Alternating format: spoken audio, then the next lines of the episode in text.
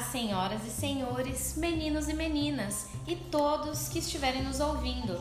Este é o podcast Além do que se vê, uma produção da Associação Espírita Lar Maria de Lourdes.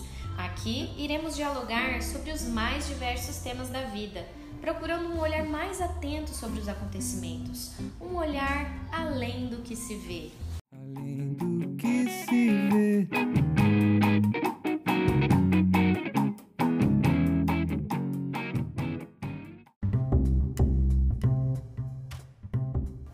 Participam conosco eu, Talita, Eu, Marcelo, E eu, Pedro.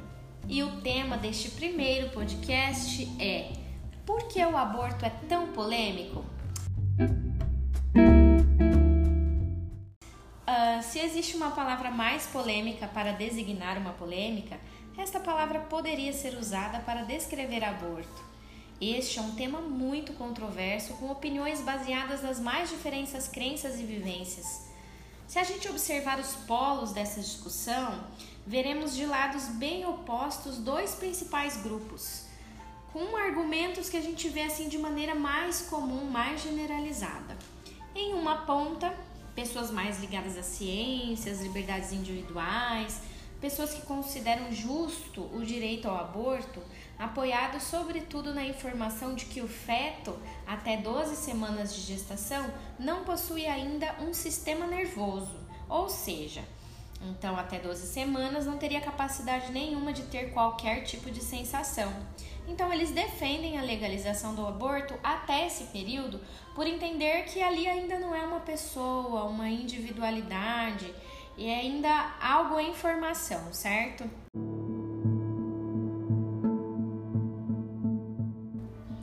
Isso, na outra ponta, a gente nota pessoas que condenam o aborto apoiadas principalmente em suas crenças religiosas, na inconformidade com o extermínio de uma vida, as pessoas que acreditam em um Deus, pessoas que são a favor da vida sob qualquer circunstância e consideram errado seguir o caminho. Frisando aqui que são dois polos, dois extremos, e é claro que existem opiniões construídas sobre outras bases, sobre diferentes argumentos. Por exemplo, aqui parte da comunidade científica, que acredita que a vida se inicia no momento da concepção, então por isso jamais apoiariam o aborto. E aí, no meio desse monte de argumento, eu quero perguntar para você, Marcelo. Para a doutrina espírita, o aborto pode ser apoiado ou não? E por quê?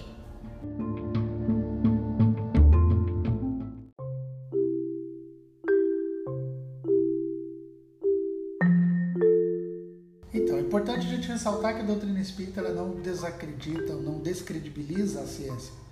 Pelo contrário, nós entendemos que a, a doutrina espírita, ou os aspectos que compõem o ser como espiritual, como um ser que está ligado ou que está reencarnado num corpo, que é a ideia que nós passamos, ela não é desacreditada. Pelo contrário, ela vai um dia conseguir mostrar tais aspectos. Agora, o que é interessante a gente compreender é que além daquilo que se vê, além daquilo que a ciência pode observar e do que a ciência pode nos trazer, existe algo mais. Existe ali uma alma ou um espírito ligado a esse corpo. E aí, no caso de um aborto, vamos só refletir: o que ocorre com essa alma? O que acontece com, com esse espírito?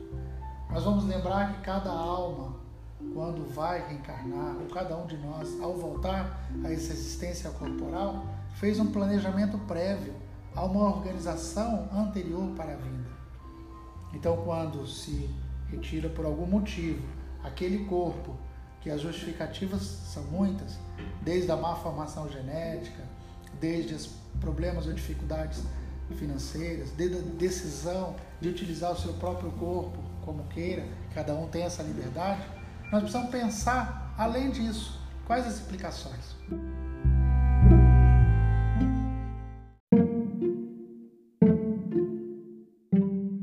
Então, Marcelo, sobre isso que você estava falando, é, eu acho bacana trazer alguns trechos aqui do livro dos Espíritos que ajudam na explicação. Então a pergunta é: qual o primeiro de todos os direitos naturais do homem? O de viver. Por isso é que ninguém tem o direito de atentar contra a vida de seu semelhante, nem de fazer o que quer que possa comprometer-lhe a existência corporal. Essa resposta é relacionada à pergunta 880.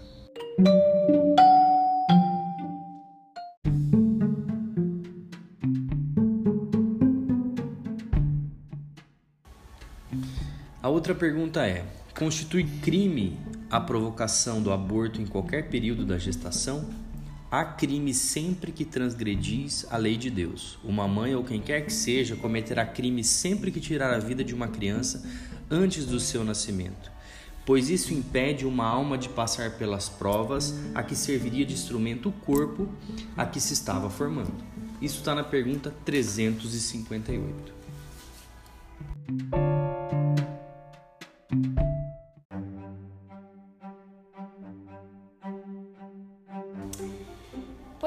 Poderíamos passar horas conversando sobre esse assunto. A gente tem bastante material para isso, né? Né, Pedro, né, Marcelo?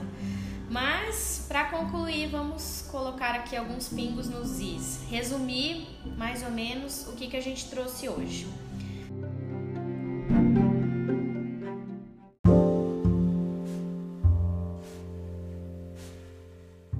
A doutrina espírita apoia o aborto? Não.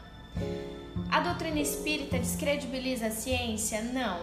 A doutrina espírita ela traz uma visão além da ciência, além do que se vê, além daquele daquela parte material, do aglomerado de células, além de uma contagem científica de semanas de gestação, de sistema nervoso, a doutrina espírita traz para nós que existe uma alma, um espírito que está atrelado àquele conjunto material.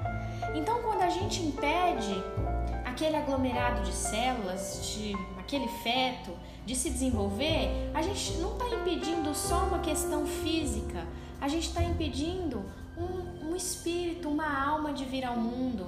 Então, com isso, a gente está atrapalhando todo um planejamento que foi feito.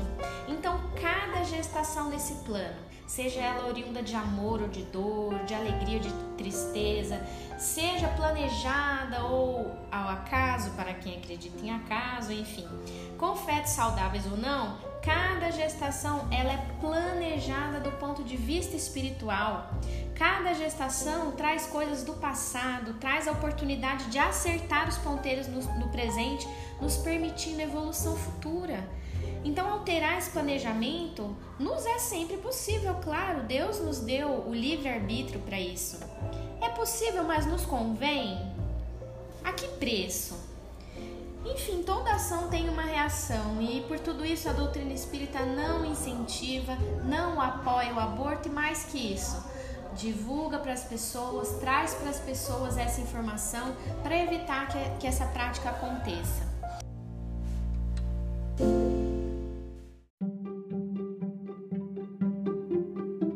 Eu tenho uma pergunta, quem puder responder. E quem já fez? Essas pessoas estão condenadas a pagarem por isso por toda a vida?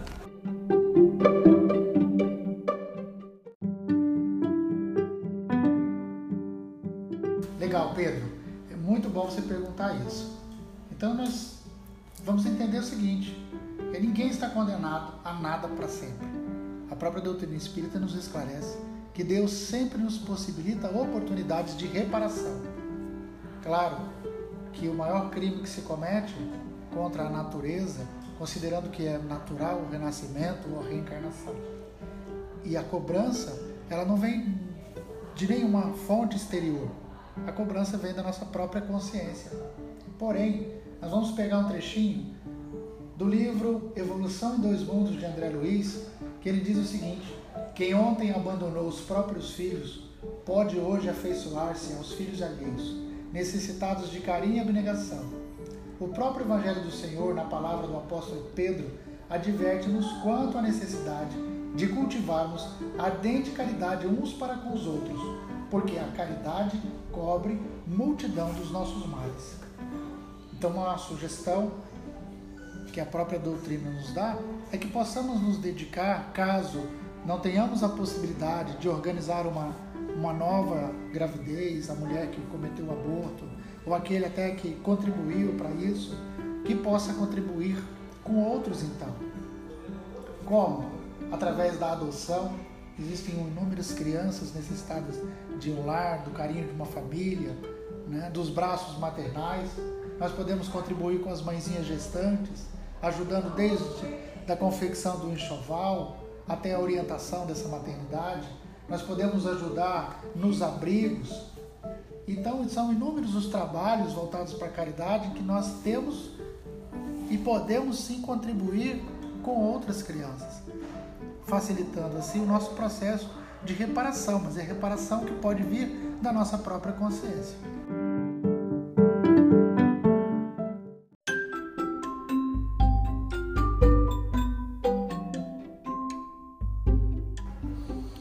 Agradeço muito esse esclarecimento, Marcelo, e eu quero deixar aqui para quem quiser saber mais sobre o tema, é, deixar uma dica da leitura de um livro. O que dizem os espíritos sobre o aborto? Este e muitos outros títulos podem ser encontrados aqui no Lar Maria de Lourdes, na nossa livraria.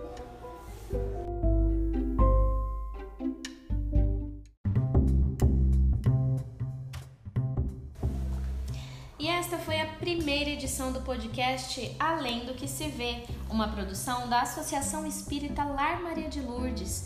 Deixamos aqui os nossos agradecimentos a todos os envolvidos, Pedro, Marcelo. Agradecemos as nossas mulheres da prece, Osiane e Ellen, cafezinho da Osiane, pessoal da cantina que nos forneceu um lanche delicioso na manhã de hoje. Muito obrigada a todos. Quer saber mais sobre nós? Entre em contato através da nossa página no Facebook, facebook.com.br Lar Maria de Lourdes CV. Para fechar este episódio, deixamos uma história real, emocionante e surpreendente, contada pelo Plínio. Obrigada a todos e até mais! Até mais, até o próximo episódio. Até mais, nos vemos no próximo episódio.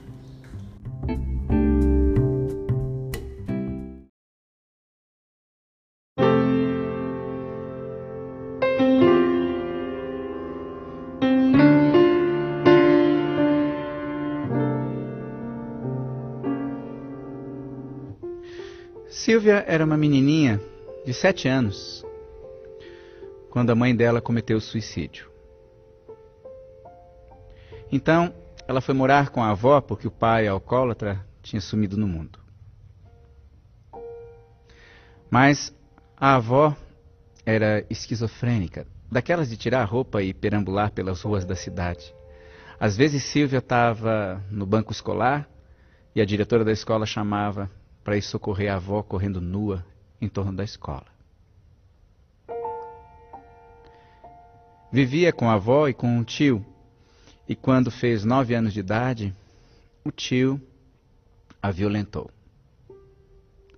Sem aguentar aquela situação de pobreza, dificuldade, ela preferiu fugir. Aos 12 anos, morava na rua. Aos 13 para 14 anos, ela se apaixonou conheceu um rapaz e acabou engravidando. Mas ele não tinha certeza que o filho era dele. Ele dizia: Você anda com tantos? Como é que eu vou saber?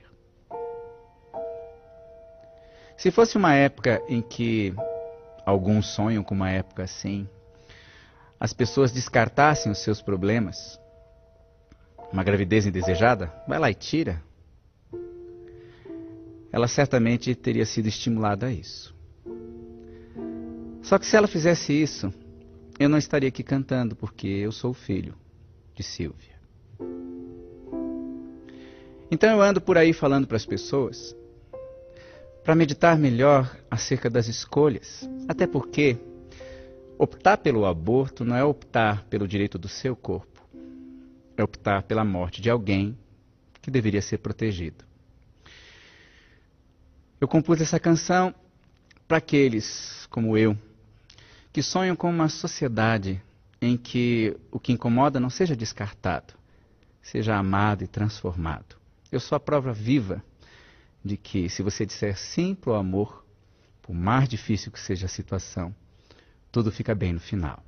Sim, Quando eu tinha oito meses de idade, minha mãe Silvia me entregou para minha avó paterna, que me cuidou o resto da vida.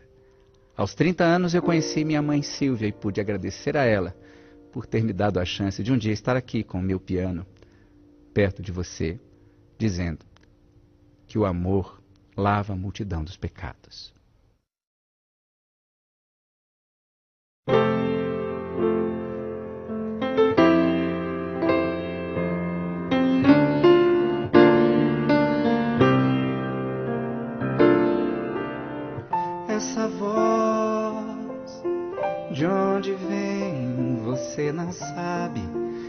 Saberá. Essa luz, pra onde vai, só quem ama consegue enxergar. Não se arranca uma flor de um jardim só pra não ter que proteger, que regar. Uma vida é mais que um bem, é um dom. Quem é capaz de explicar é pra cuidar.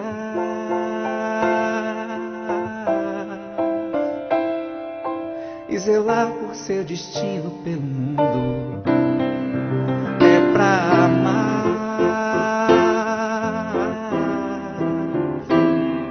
Nem que seja pra viver só um segundo, é pra cuidar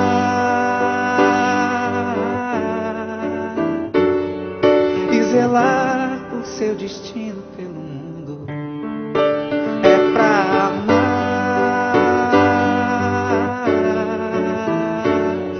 Nem que seja pra viver só um segundo. Seja o que for, eu digo sim pro amor.